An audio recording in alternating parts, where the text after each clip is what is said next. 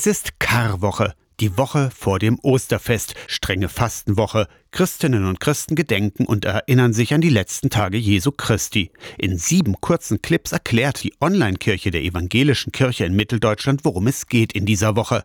Beim Sonntag ging's los. Eine Stadt voller Leben, Menschentrauben, Rufe, staubige Hitze, große Freude. Sie legen Palmzweige auf den Weg. Es folgt die letzte Feier, das Abendmahl von Jesus mit seinen Freunden. Es folgen auch Verzweiflung, Verleugnung, Verrat und Verhaftung. Wenn möglich, lass diesen Kelch an mir vorübergehen. Er zittert.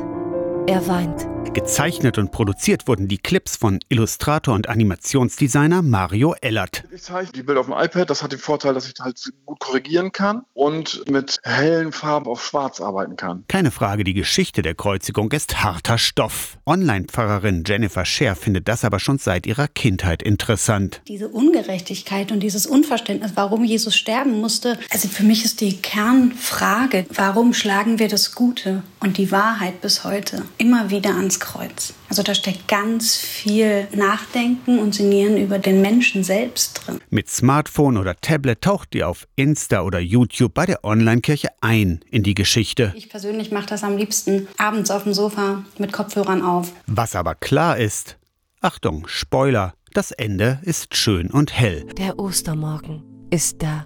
Aus der Kirchenredaktion Torsten Kessler, Radio SAW.